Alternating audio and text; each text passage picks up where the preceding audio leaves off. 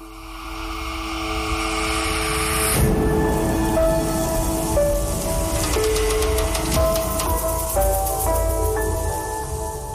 gehen rein. Das ist The First Dance Bodybuilding. Ich bin Nils Polte, der Host dieser Sendung.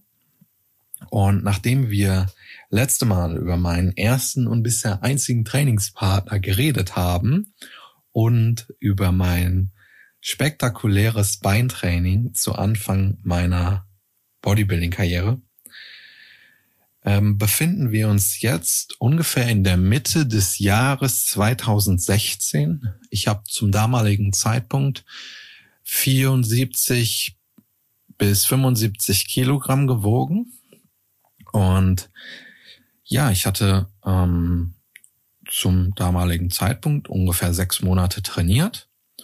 Und mh, mm, mir war damals klar, dass ich das Ziel, was ich mir gesetzt hatte, als ich mit dem Sport angefangen habe, zu 100 Prozent erreiche. Ich hatte ja damals angefangen aufgrund einer sehr großen Unzufriedenheit. Ich denke, die Zuhörerinnen und Zuhörer dieses Podcasts wissen, warum ich angefangen habe. Das habe ich in der ersten Episode erzählt.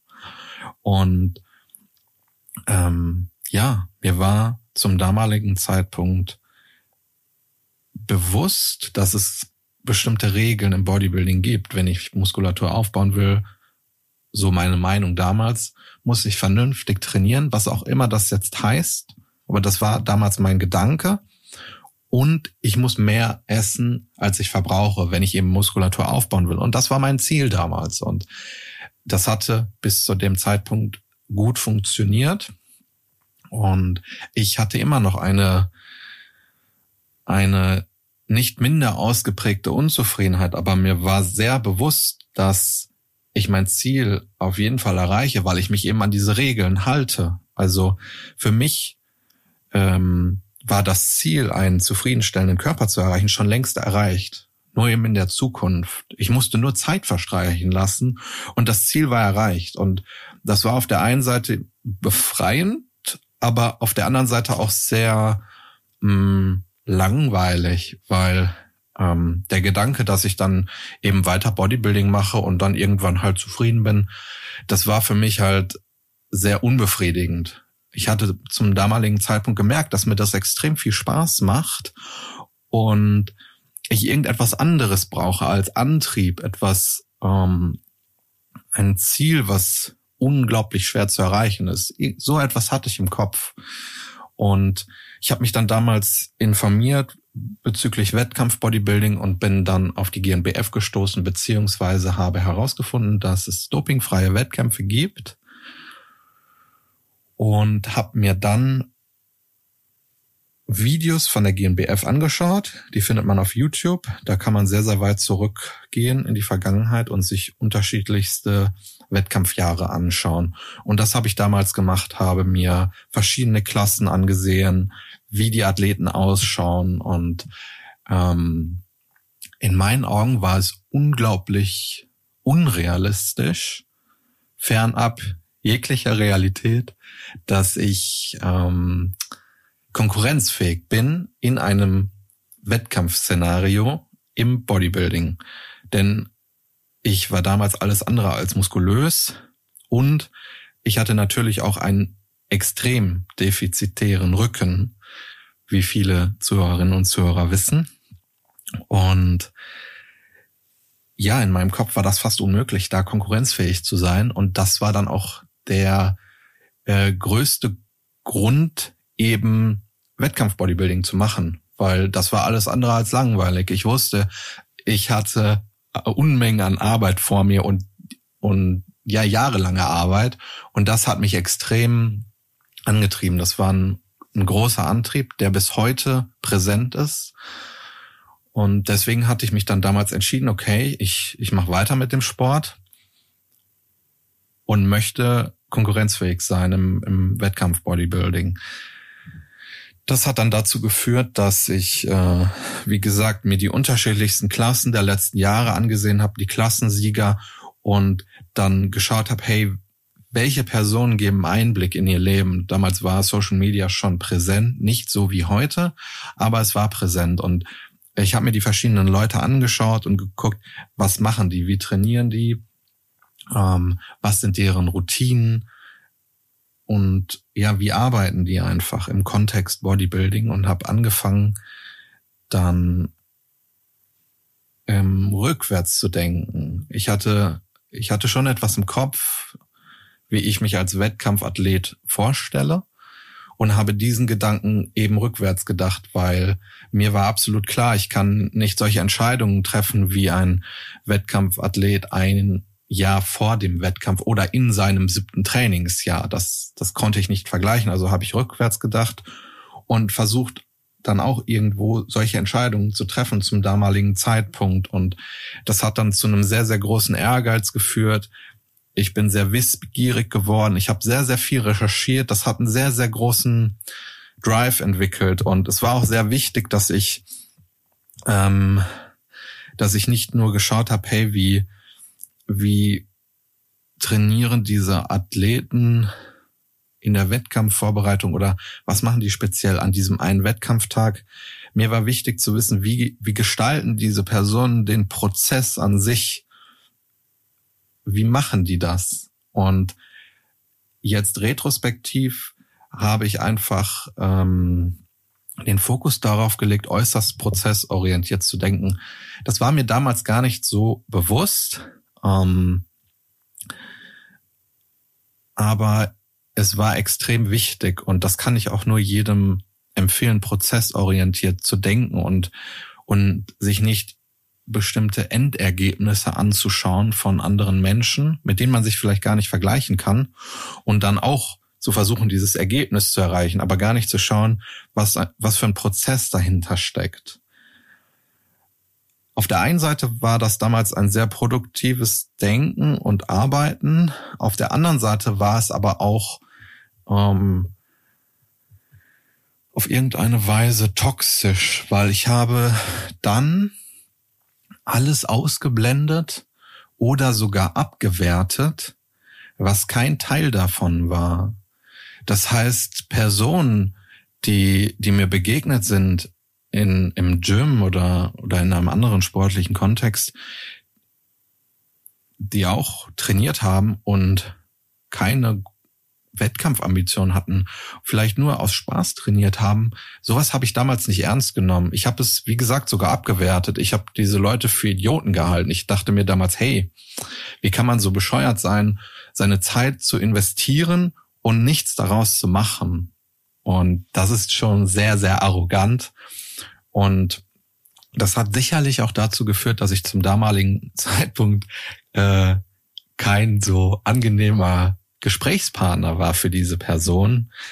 Ähm, was ich auch gemacht habe, ist den Bereich Enhanced Bodybuilding vollkommen zu verteufeln. Äh, auch wenn ich mich selber dagegen entschieden habe, gibt es einige Personen in diesem Bereich, die mich auch heute noch prägen und von denen ich mir auch etwas abschaue und ich dadurch auch ein besserer Coach und Athlet werde. Damals habe ich auch das komplett ausgeblendet, extrem abgewertet und dementsprechend nichts von diesen Leuten gelernt. Ich habe meinen Horizont nicht erweitert, ich habe ihn immer weiter verkleinert mit einer unglaublichen Arroganz, die ich an den Tag gelegt habe. Das habe ich dann auch auf andere Sportarten übertragen. Ich dachte damals, Bodybuilding sei der beste Sport der Welt, sei etwas Besonderes. Und das ist absoluter Schwachsinn, ja. Und das hat dazu geführt, dass ich mir andere Sportarten gar nicht angeguckt habe und wie ich schon mehrfach bis jetzt gesagt habe, auch abgewertet habe. Heute interessiere ich mich für Basketball, Formel 1, für verschiedene Trainer in anderen Sportarten, möchte wissen, wie arbeiten die und versuche auch über Grenzen hinweg gewisse Schnittmengen zu finden. Was macht ein Teammanager in der Formel 1? Was macht ein erfolgreicher Coach im Basketball? Und dann findet man Schnittmengen. Und wenn man das herausfindet, kann man selber eine bessere Person in dem Bereich werden. Und auch das war damals in keinster Weise vorhanden. Und das hat meine Entwicklung extrem gehemmt. Natürlich bin ich in einigen Bereichen besser geworden damals.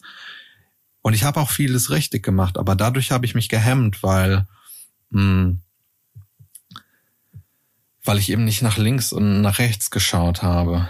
Ich denke mal, heute würde man das Confirmation Bias nennen. Also ich habe mir die Information so ausgewählt, dass sie, dass sie meine eigenen Vorstellungen bestätigen, meine Erwartungen erfüllen und ähm, das hat dann nochmal einen, einen verstärkenden Effekt, weil man sucht sich immer nur die Leute, die das bestätigen. Man sucht sich die Leute, die sagen, Bodybuilding ist, es, ist der krasseste Sport und das bestätigt wieder das eigene Bild. Dann sucht man sich wieder eine Person, die das sagt, das bestätigt wieder das eigene Bild. Und so ist man in diesem Kreis drin und, und festigt diesen extrem kleinen Horizont, den man hat. Ähm, yes. Das war damals extrem präsent und das hat sich sehr, sehr lange gezogen. Ich denke, dass ich heute nicht mehr, ähm, dass ich heute zum Glück äh, nicht mehr so eine Einstellung habe aber das hat sich stückweise abgebaut. Ich denke, das äh, hat sich nicht von heute auf morgen geändert. Und ja, das hat dazu geführt, dass ich heute unterschiedlichste Personen ähm, habe, die mich, die mich stark beeinflussen. Aus dem Basketball ist es Phil Jackson. Jeder, der Basketball kennt, wird ihn auch kennen. Und wenn ihr diesen Mann nicht kennt, dann recherchiert und schaut, was er für Entscheidungen getroffen hat. Es war ein sehr, sehr erfolgreicher Coach der mit unterschiedlichsten Individuen zusammengearbeitet hat, der nicht nur mit, mit introvertierten, ruhigen Spielern zusammenarbeiten konnte, auch mit sehr extrovertierten Spielern, die sich nicht so gut an Regeln halten konnten. Und das, da habe ich auch extrem viel lernen können, was das Coaching angeht oder auch was Formel 1 angeht. Ich habe das früher für irgendwie uncool gehalten und hatte keine Ahnung, was die da machen und dann hat es mich auch nicht interessiert und Mittlerweile interessiere ich mich sehr für Niki Lauda, Michael Schumacher, möchte wissen, warum sind die so gut geworden? Was haben die gemacht?